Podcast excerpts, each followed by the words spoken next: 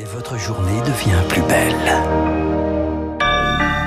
Merci d'écouter Radio Classique. Nous sommes le vendredi 24 juin et il est 7h30. La matinale de Radio Classique avec Renaud Blanc. Et le journal avec Augustin Lefebvre. Bonjour Augustin. Bonjour à tous. À la une ce matin, témoignage exceptionnel, celui d'un soldat ukrainien fait prisonnier par les Russes. Cela fait aujourd'hui quatre mois que la Russie a envahi l'Ukraine, quatre mois de guerre qui ont poussé plus de 7 millions d'habitants à fuir leur logement, quatre mois de combats acharnés, de bombardements et de crimes de guerre présumés, des milliers de morts et de blessés. Parmi ces blessés, Leb Strichko, détenu et torturé psychologiquement par l'armée de Vladimir Poutine.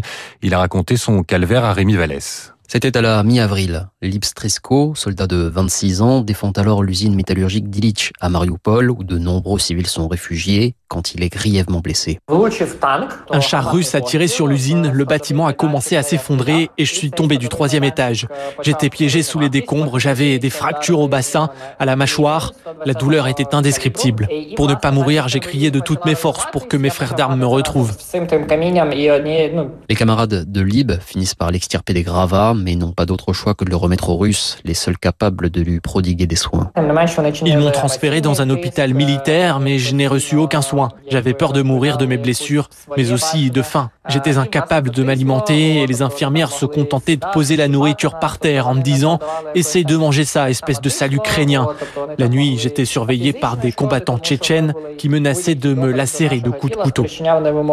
Après 17 jours de captivité, Lib est finalement relâché à la frontière ukrainienne, échangé contre un prisonnier russe. Quand j'ai vu les drapeaux ukrainiens flotter, j'ai pleuré toutes les larmes de mon corps. Deux mois plus tard, le jeune soldat se remet très progressivement de ses blessures. Depuis son lit d'hôpital, Lib se dit prêt à poursuivre le combat une fois rétabli. Rémi Vallès, aujourd'hui, l'offensive russe se concentre dans l'est du pays. Elle progresse lentement. Le gouverneur de la région de Lugansk évoque cette nuit la possibilité d'une retraite de Severodonetsk, ville disputée depuis des semaines. Pour aider les Ukrainiens à résister, les États-Unis ont annoncé hier soir le déblocage de 450 millions de dollars d'aide militaire supplémentaire. D'autres pourraient suivre au sommet du G7 de dimanche à mardi, puis de l'OTAN de mardi à jeudi prochain. Et dans ce contexte, rare motif de satisfaction pour l'Ukraine, elle est désormais officiellement candidate pour entrer dans l'Union européenne. Les 27 se sont mis d'accord hier, une décision historique pour le président ukrainien Volodymyr Zelensky, point de départ d'une nouvelle histoire pour l'Europe, un signal très fort envoyé à la Russie pour son homologue français Emmanuel Macron. Et cette adhésion, cette candidature hein, à l'Union européenne, nous en reparlerons dans les spécialistes juste après le journal avec mon confrère des échos, Yves Bourdillon. Augustin, aux États-Unis, euh, bataille juridique au pluriel hein, autour du droit à porter une arme après les tueries de Buffalo et Uvalde. D'un côté, le Sénat a adopté cette nuit un texte bipartisan censé limiter la vague de violence armée qui touche le pays. La Chambre se prononce aujourd'hui. De l'autre, la Cour suprême, majoritairement conservatrice, elle a invalidé hier une loi de l'État de New York visant à limiter le port d'armes en public. Un arrêt contraire au bon sens pour le président Joe Biden. Au-delà de cet État, il consacre le droit des Américains à sortir armés de leur domicile. Jean-Éric Brana, maître de conférence à l'Université Paris 2, spécialiste des États-Unis. On va mettre bien sûr le bémol en disant si vous avez eu des antécédents judiciaires, psychologiques qui fait qu'on vous dénie le droit de porter une arme, vous ne pourrez pas sortir armé. Mais euh, en réalité, c'est la seule exception. Et encore, il suffit d'aller dans une foire aux armes pour vous procurer une arme.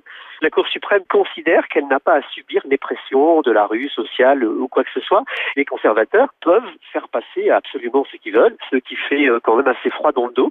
On attend une décision euh, encore plus bouleversante pour la société américaine, s'il en est, celle de l'avortement. Et c'est vrai que là encore, on devrait avoir cette indépendance de la Cour qui s'affiche et qui Cette décision sur l'avortement était attendue d'ici la fin de la semaine prochaine. En Grande-Bretagne, démission du président du Parti conservateur après deux défaites électorales cuisantes. Des législatives partielles organisées après des écarts de comportement des députés Tories. Les deux sièges sont perdus. L'un d'eux était tenu par le parti depuis plus d'un siècle. Défaite alors que le Premier ministre Boris Johnson est en difficulté après l'organisation de fêtes dans sa résidence de Downing Street en plein confinement. Lui avait prévenu qu'il ne démissionnerait pas, quel que soit le résultat de ces élections. Et puis Augustin, bonne nouvelle si vous comptez partir en vacances cet été mais que vous n'avez pas trouvé de train, la SNCF rajoute des billets. 500 000 billets mis en vente hier face à une demande record. L'entreprise a déjà dépassé son résultat d'avant pandémie l'été 2019 et le rail n'est pas le seul concerné. Bus, covoiturage, avions font le plein malgré les difficultés budgétaires. Les Français qui le peuvent veulent s'évader, Émilie Vallès. Après deux années compliquées avec le Covid, les Français ont envie de voyager, explique Alain Krakowicz, le directeur de SNCF TGV Intercité. Sans surprise, ce sont les trajets vers la Bretagne et les façades atlantiques et méditerranéennes qui rencontrent un vif succès. C'est là-dessus qu'on a mis euh, le maximum de places disponibles. On a mis plus de Wigo, qui sont des rames très capacitaires, 1200 places par train. On a mis des rames doubles et puis on a mis aussi plus de voitures à deux étages. Il faut quand même dire qu'il y a des places disponibles. En juillet, encore 6 millions de places à vendre. Il faut juste accepter de ne pas voyager le 13 juillet le 17 juillet, de se décaler un tout petit peu. Les Français se tournent aussi vers le covoiturage. Blablacar, le leader français dans ce domaine, s'attend à une forte demande cet été. Et les voyages en bus cartonnent aussi. Yvan Lefranc-Morin, directeur général de Flixbus. On est de l'ordre de plus de 10% de billets vendus par rapport à l'été 2019. Alors il y a une explication qui pour nous est évidente, c'est celle du prix du carburant. On pense qu'il y a beaucoup de reports des gens qui abandonnent leur voiture individuelle pour utiliser les modes de transport collectif. Et ça tombe bien puisqu'on est le mode de transport collectif le moins cher qui existe. Côté aérien, Air France enregistre une forte reprise, la compagnie va engager la totalité de sa flotte cet été, soit 250 appareils.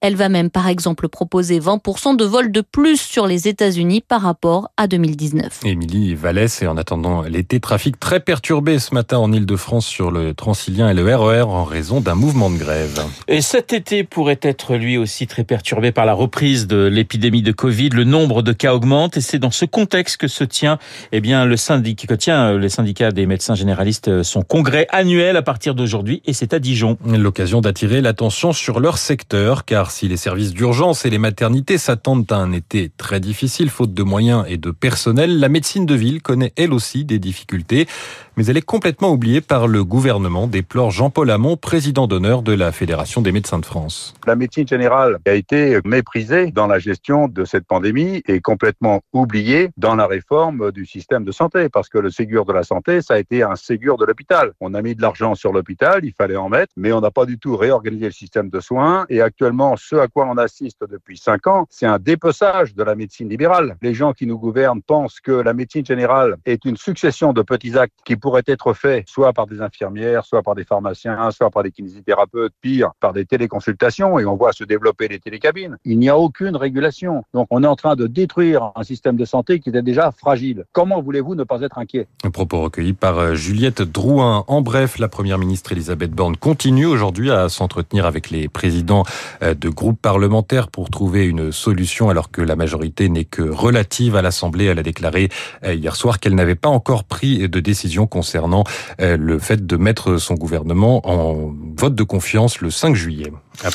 Et puis un mot de, des mondiaux de natation pour finir, mon cher Augustin. À suivre aujourd'hui la finale du 50 mètres nage libre. Le Français Maxime Grousset s'est qualifié hier soir après un duel. Merci Augustin. Le journal de 7h30 présenté par Augustin Lefebvre. Il est 7h38. On vous le disait en début de ce journal. Voilà, quatre mois que la guerre a débuté en Ukraine. Cette guerre en Ukraine, on nous en parlons dans les spécialistes avec mon confrère des échos.